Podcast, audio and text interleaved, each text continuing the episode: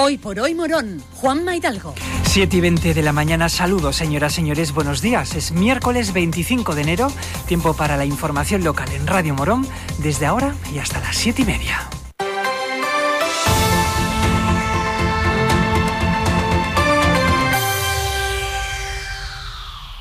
El delegado de seguridad en el Ayuntamiento de Morón, Manuel Escalante, ha presentado el resumen de las actuaciones de la policía local en el año 2022, donde se contabilizan un total de 3.668 servicios. Tenemos ya las estadísticas de las que se emite por parte del Departamento de Policía Local en referencia al año 2022. Por ejemplo, tenemos 82 eventos extraordinarios en los que ha participado la Policía Local de nuestra ciudad, también tenemos que decir que la Policía Local en el año 2022 ha realizado un total de 3.668 servicios, de los cuales eh, vienen desarrollados todo tipo de, actuaciones. Eh, actuaciones en, materia de seguridad vial eh, tenemos 209, accidentes de circulación tenemos 163, denuncias de tráfico se han puesto un total de 1.957 eh, dividida en 1.512 hacia el ayuntamiento y 447 dirigidas a la Dirección General de Tráfico. Se han eh, inmovilizado un total de 164 vehículos a lo largo de todo el año. Eh, se ha necesitado el servicio de grúa en 53 ocasiones. Se ha puesto denuncia por infracción sobre la seguridad ciudadana en un total de 81 denuncias eh, requerimientos judiciales se han notificado 174. Eh, actos eh, vandálicos delictivos se han actualizado por un lado 22 y 19, dependiente de la categoría que se le, se le ha agregado a cada acto. Y intervenciones con animales han sido un total de 154 las intervenciones que se han realizado por parte de la policía local.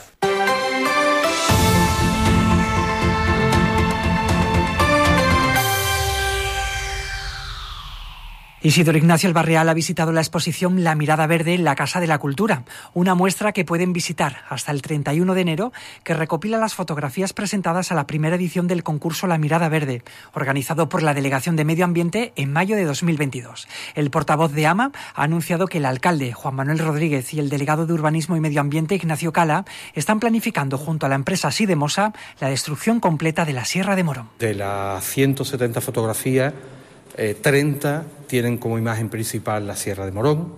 De las nueve fotografías ganadoras, tres tienen como imagen principal la Sierra de Morón.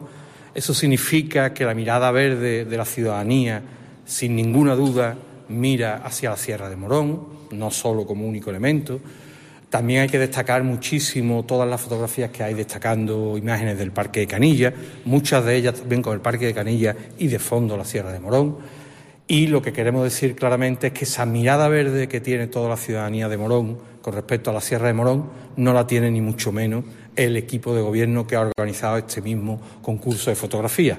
Ahora mismo hay una planificación por parte del señor alcalde, por parte del concejal de urbanismo, junto con la empresa Sidemosa, para planificar la destrucción completa de la Sierra de Morón. A pesar de toda esta mirada verde que como es típico de la propaganda y la mentira que ahora tiene este equipo de gobierno, están diciendo. Ellos están planificando, y cuando digo esta afirmación, la digo con rotundidad, están planificando la destrucción completa de la Sierra de Morón. Están planificando autorizar urbanísticamente una gran ampliación de la cantera actual. Esa modificación eh, haría que también la vieja cantera de los americanos se pudiera reabrir, también se podría reabrir la cantera de la parte de Espartero e incluso, e incluso podría afectar al Parque de Canilla.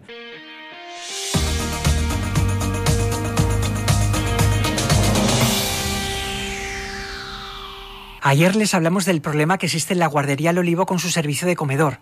El centro tiene dos cocineras de baja médica que la Junta de Andalucía no sustituye y han tenido que contratar un catering externo para mantener el servicio de comedor activo. Y hoy les contamos una situación muy similar que está ocurriendo en el Colegio Público Lillanete.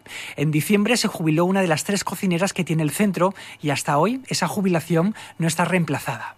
El viernes pasado se dio de baja a otra de las cocineras que hasta ahora tampoco se ha sustituido. De las tres profesionales de la cocina del centro solo trabaja una y es imposible que una única persona pueda atender la demanda de comedor diaria de 150 niños.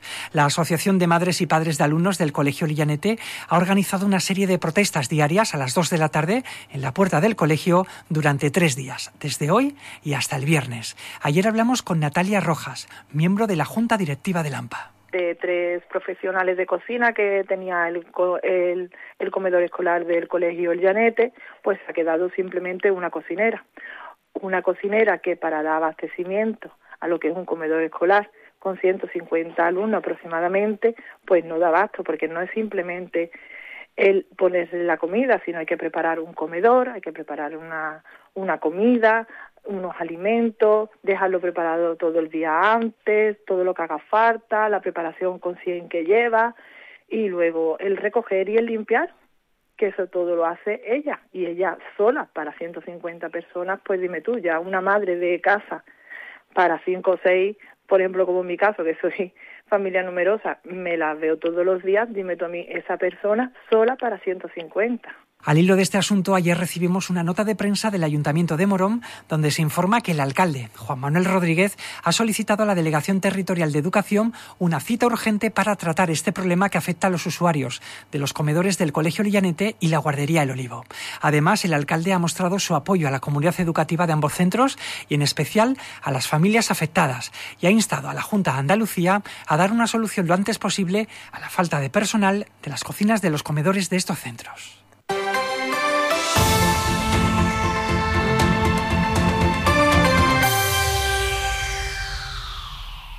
Carnaval está a la vuelta de la esquina y las agrupaciones están ultimando los ensayos antes de que arranque la fiesta del disfraz. Coro de Carnaval La Caravana es el nombre que en 2023 tiene el coro de Marchena, que como novedad este año incluye el nombre de Morón. Desde ya hablamos del coro de Marchena y Morón, porque cada vez son más los integrantes de nuestra ciudad que pertenecen a esta agrupación. Y también Moronero es su director, Juan Bermúdez, que lleva cuatro años al frente del coro. La verdad que cada vez en el coro de Marchena estamos en los moroneros. Este, ha habido varios que, son, que están y de Morón la verdad que se están enrollando un montón. Este año tenemos una nueva un, nuevo componente que es Pedro, que toca el bombo, que ha estado mucho tiempo con nosotros en Sirigota, el caso Mulo, para que nos entendamos todos en el largo carnavalero. Y, y claro, ya los de Marcelo dijeron, Pillo, vamos a tener que poner este año ya, digo, no, que vaya a tener que ponerlo, pero pero ya, vamos, lo de Marcela Morón. Y nada, fin, ellos han tenido la gentileza de, de meternos, de meter nombre de Morón también, que yo creo que ya nos lo íbamos mereciendo. Llegamos a las siete y media de la mañana. La información continúa en la cadena Ser. Nosotros volvemos con más contenido local en media hora en el informativo de las ocho. Hasta luego.